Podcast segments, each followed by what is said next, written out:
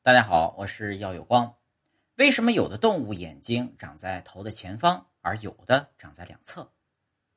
眼睛的进化一直是个百说不厌的话题。作为动物的重要器官，它一直被赋予着重要的使命。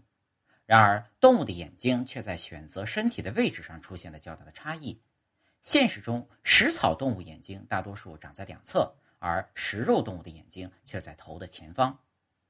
眼睛的位置是一种随机生长，还是有着某种内在的联系？我们将会从不同的物种身上揭开这个谜题。生物学中，将长在两边的眼睛称为单眼视觉，长在前面的眼睛叫做双眼视觉。自然界中能够进化出这两种位置的眼睛，自然是各有优势，因为自然法则的底层逻辑必然是活着。那些看似没用的规律，都是为这个目的而服务的。单眼视觉的优势在于视野非常宽阔，由于两只眼睛互不干扰，因此呢会看到两个完全不同的画面。这就像摄影机的广角镜头，两个画面平铺在一起，能够得到更宽广的视野幅度。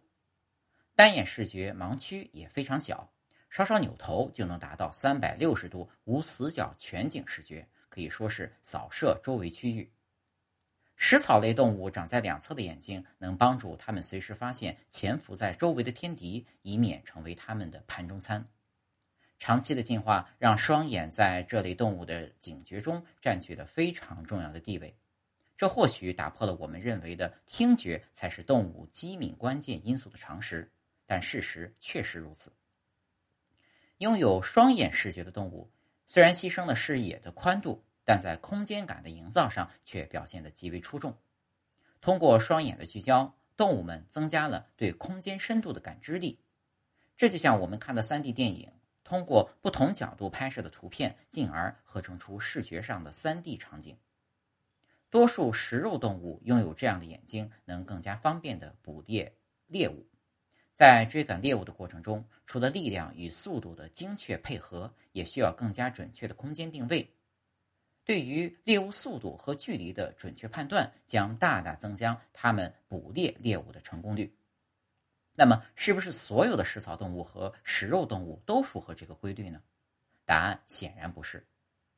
我们之前说过，生物的所有性状最大的决定因素就是环境。动物的眼睛最终长在了什么位置，还是要根据所处环境决定，而不是靠简单的食草或食肉来区别。自然界中天敌并不多的动物就不需要时刻环顾四周，因此两侧的眼睛就不是非常有必要。比如考拉，它虽然吃叶子，但长期生活在树上，对空间的感知能力可能更加重要，因此眼睛也是长在前方。而食肉动物中的食蚁兽。它们需要更宽广的视野去寻找猎物，而不是捕获它们。因此呢，眼睛的位置和大多数的肉食性动物不同。小型吃肉动物树钩也是特例中的一员，与食蚁兽一样，它们更需要发现隐藏的昆虫。对于如何抓住它们，反倒不是什么大问题。我们还可以看一个图奇特的例子——比目鱼。每个人都知道，比目鱼的眼睛是在同一侧的。